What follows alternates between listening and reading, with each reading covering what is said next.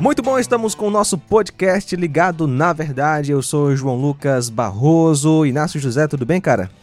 João, tudo bem, graças a Deus. Fora essa loucura que estamos vivendo no presente momento aí no mundo, Deus com tem certeza. sido conosco. Pois é, tá aí o mundo, né, infelizmente contemplando a tragédia na, na Ucrânia, né, guerra entre Rússia e Ucrânia. E nesses últimos dias, muito se tem falado em terceira guerra mundial, em guerra nuclear. Fim né? do mundo fim do mundo mesmo, né? E pelo menos até este momento em que estamos gravando o podcast, não houve nenhum ataque nuclear, embora ameaças né, já, Exato. já ocorreram né, por parte da Rússia. Então, guerra nuclear. Será o fim? Bem, será que o mundo pode acabar em uma guerra nuclear? Será que a raça humana pode ser extinta? Através de ataques de bombas atômicas. Só fica com medo, né, mano? Isso que pode acontecer. Mas a gente tá assim, é. prolongando muito. É. Nosso convidado de hoje que vai falar um pouco mais sobre esse tema, Pastor Daniel Moraes.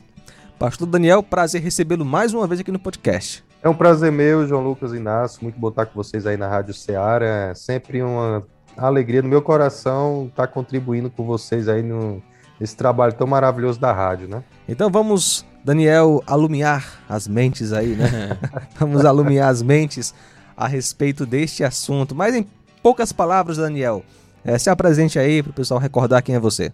Bom, meu nome é Daniel Moraes, sou pastor, tenho trabalhado no Ministério Pastoral. Hoje sou coordenador de um curso de aconselhamento bíblico, né, aqui em Pernambuco.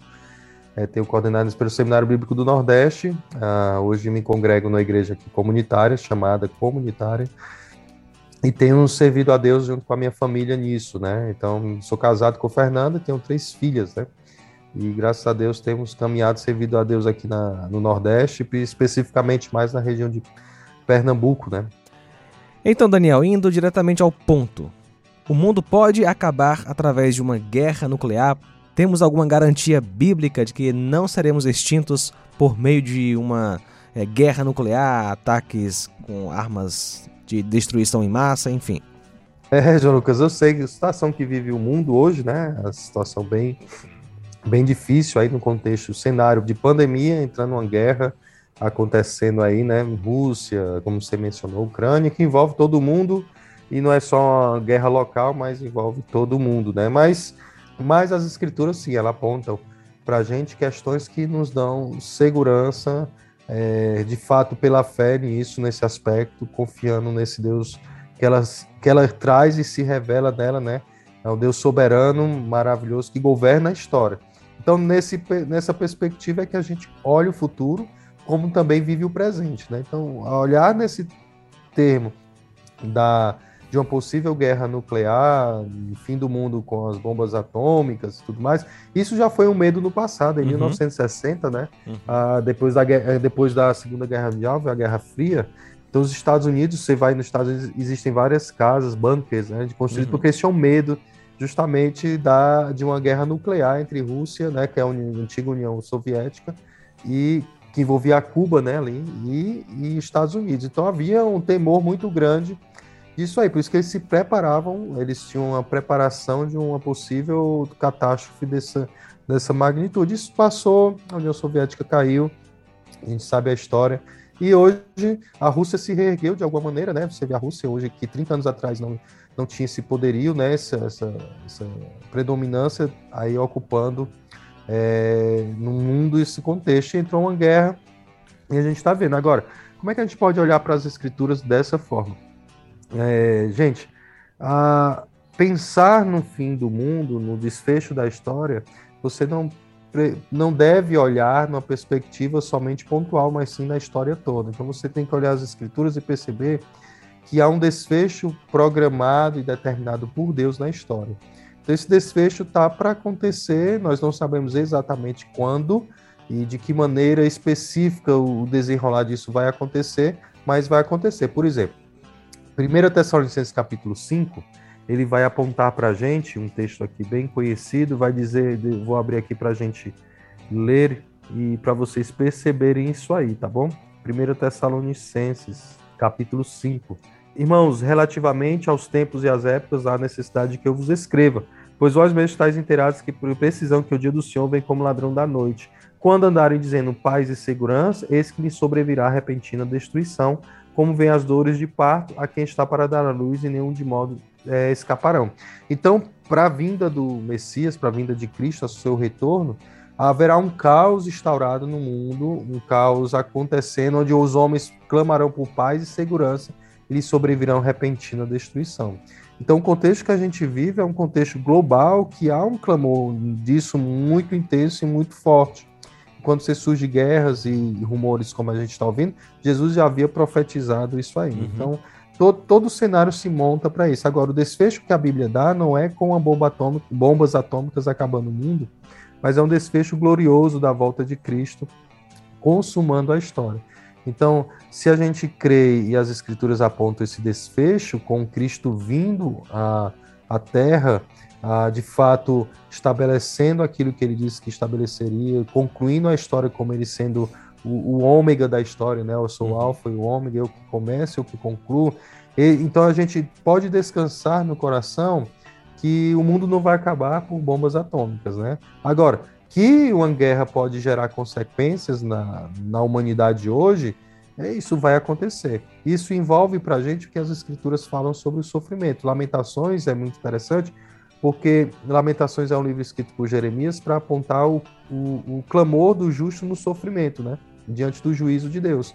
Então, e Jeremias ele vê a destruição de Jerusalém, o império babilônico que invadiu e trouxe tremenda destruição para Israel, ali em Jerusalém, na região, ele disse que foi Deus quem fez isso, não foi não foi Nabucodonosor a causa principal, mas sim Deus soberano que exerceu seu plano sobre o povo que havia prometido, como ele havia dito. Então, assim, Deus faz seu plano acontecer, ele traz o bem e o mal, é isso que Jeremias vai dizer é, lá no capítulo 3, versículo 17, né? Isso é interessante porque a gente vê, né, um homem tão poderoso, no caso Vladimir Putin, né, sem Deus no coração, é, está seguindo né, a maldade do seu próprio coração, acha que está de certa forma no controle, mas na verdade ele está totalmente debaixo do controle de Deus, né? Sempre foi assim na história, né? Homens orgulhosos, arrogantes, com muito poder, caíram porque quem estava no controle era Deus. Isso, exatamente. É isso que nos dá descanso e nos ajuda a entender e olhar para a história. A nossa, é tudo tem a ver com visão, uhum. ou que é aquilo que nós chamamos de cosmovisão que a pessoa vai ter. Todo mundo tem uma maneira de ver a vida ou maneiras de ver a vida. É que eu estava dizendo, é melhor ser crente que ser ateu, né? Então, não, eu, eu, olho, eu olho o sofrimento, a situação, eu posso ter esperança porque eu creio em um Deus revelado das Escrituras que é soberano e está executando o seu plano em toda a história. Como foi para a primeira vinda de Cristo, para aquilo que se cumprisse, o cenário montado, para a morte, ressurreição e ministério terreno de Jesus, da mesma forma Deus está arquitetando o terreno ou, ou a história hoje para a segunda vinda dele. Então, se eu tenho essa esperança, essa convicção que Deus vai cumprir isso, então meu coração tem que se descansar nisso Com e certeza. confiar. E se nós vamos passar por algum tipo de sofrimento vindo de guerras, causada por homens maus, uhum. perversos, mas eu preciso descansar naquilo que Jeremias falou, no capítulo 3, versículo 21. Quero trazer à memória o que pode me dar esperança. Então, Jeremias, no caos e no sofrimento que ele estava vivendo, ele buscou olhar que Deus está exercendo o seu plano, havia previsões, profecias a respeito da restauração de Israel. Uhum. Então ele olhou para isso e, e, conduziu sua vida no sofrimento presente. O sofrimento é real. Uh, agora lembra, aquele que veio ao mundo como nosso resgatador, nosso salvador, ele sofreu e padeceu, ele ressuscitou. Isso nos dá a garantia de que em meio ao sofrimento, ainda que morra, viverá, né? Uhum. Ah, em meio que padecemos nesse mundo caído, esse mundo caído é isso, é dois sofrimento, é a consequência da nós do pecado no mundo, na criação e no coração dos homens, né? Você vê esse homem aí uma guerra afetando todo mundo, né? Afeta de maneira geral. Um, uma pessoa decide fazer guerra e todos sofrem com isso, né? No mundo. Ah, e da mesma forma, lembrar disso é saber que mesmo que essa guerra aconteça e destruição nos venha, sofrimento, a gente pode ter confiança que naquele que o único que morreu e ressuscitou, ele nos dá a garantia, certeza para aqueles que confiam nele, abarca todo esse grupo da, terão vida eterna, né? E haverá um desfecho final glorioso. Nós aguardamos isso. Por isso que o texto de Tessalonicenses que eu li, capítulo 5, fala sobre, sobre esse dia de paz e segurança que os homens buscam, virem sobre, lhe sobrevirá repetindo a destruição. Mas o capítulo 4 termina dizendo que a gente tem consolo, porque Jesus vai voltar para levar o seu povo, sua igreja. Uhum. Então, o capítulo 4 termina nos versículos finais, justamente, olha, é, tendo esperança dos mortos em Cristo ressuscitarão, e nós, os vivos, os que ficarmos, seremos levados ali ao encontro nos ares. Então, nesse desfecho de Deus na história, está incluso ele levar o seu povo. Então, a gente descansa nisso. É, eu sei que não é fácil, não é ver a situação econômica, financeira, vidas, guerra, insegurança, é. tudo isso que envolve, não é fácil. Agora, é melhor passar por isso, pelo sofrimento, tendo a Cristo como o nosso Senhor e nossa segurança soberana, Ele é o, ele é o soberano Rei. Uhum. Isso eu aconselho você a ler Salmo 2, você que está nos ouvindo.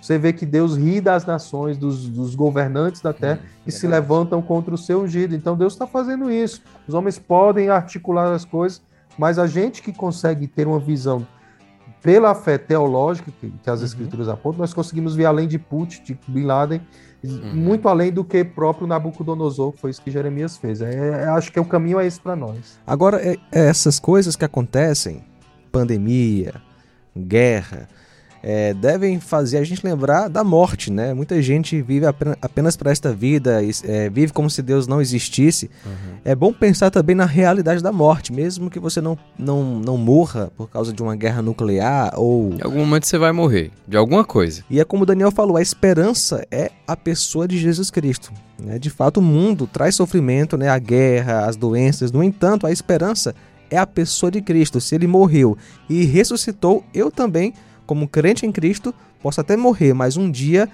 ressuscitarei para estar com Ele. É isso que nos dá a garantia da vida eterna. Acreditar em Cristo, acreditar no sacrifício dele na cruz e acreditar que Deus ressuscitou ele dos mortos. E isso é o que nos dá a garantia de vida eterna. E, gente, e é muito sério isso, porque é o seguinte: se esse mundo está destinado para receber juízo de Deus, esse juízo vai vir. O ímpio vai receber juízo de Deus. Uhum. Por isso que Salmo 2 manda beijar o filho, né? Para que justamente encontre misericórdia e salvação enquanto seja, ainda é tempo. Fazer as então, pazes assim, com o filho, né?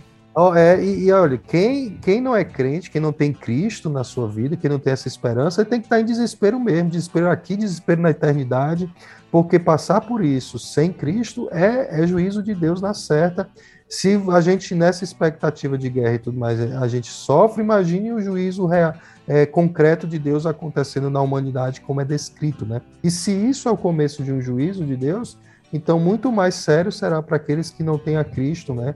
Que, que Jesus está voltando e eles encontrarão a ira de Deus, a face de um Deus irado. Então, o pior não é morrer com uma bomba atômica, o pior é passar eternamente.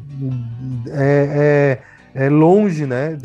Banido da, da presença de Deus, da face de Deus, da, da graça e misericórdia de Deus. Então, isso é o maior desespero do homem, não é aqui na terra, mas lá. Mas o juízo de Deus já se manifesta no tempo presente. E ele está se, manifest... ele tá se revelando para quê?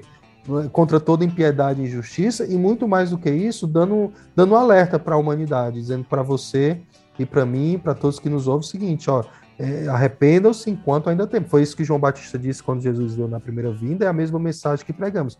Arrependam-se enquanto ainda é tempo. Ele está voltando. Quando ele voltar, ele não vai voltar para morrer como, numa cruz como ele fez da outra vez. Porque essa era a missão dele na primeira vinda, que ser o nosso resgatador, nosso salvador. Ele vai vir para reinar, estabelecer seu reino.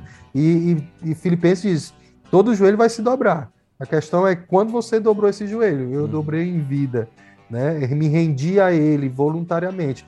Quando ele vir e o seu joelho se dobra lá, já é tarde. Não, você vai se render, porque você não, você, diante dele, todo joelho vai se dobrar e toda língua confessará que Jesus Cristo é o Senhor. Mas lá, meu amigo, depois disso, quando o seu joelho se dobrar a força, não vai adiantar mais. Então é tempo hoje, ver essas coisas, olhar para para vida os acontecimentos desse mundo é olhar, voltar os olhos para as escrituras e perceber os alertas de Deus, os sinais de Deus apontando e fazendo que volte seus olhos para Cristo. As escrituras vão apontar o caminho. Jesus é o caminho, a verdade e a vida. E ninguém vem ao Pai senão por Ele. Então esse é o desfecho que a gente está esperando e aguardando. E se você não tem Cristo, lamento por você. Que se você está com medo disso agora, imagine na eternidade. Viu? Agora, com Cristo é alegria e gozo. Sofremos nesse mundo caído, sim, mas temos uma real esperança de que estaremos com ele para sempre, né? Excelente. Pastor Daniel, muito obrigado pela sua participação. A gente encerra o nosso podcast hoje. Abraço, até a próxima. Fiquem com Deus se Jesus não voltar. Qualquer coisa, se voltar, o Inácio continua com os podcasts aí, né, Inácio? É, só se é. for do céu. e esta foi uma produção da Rádio Ceará, uma sintonia de paz.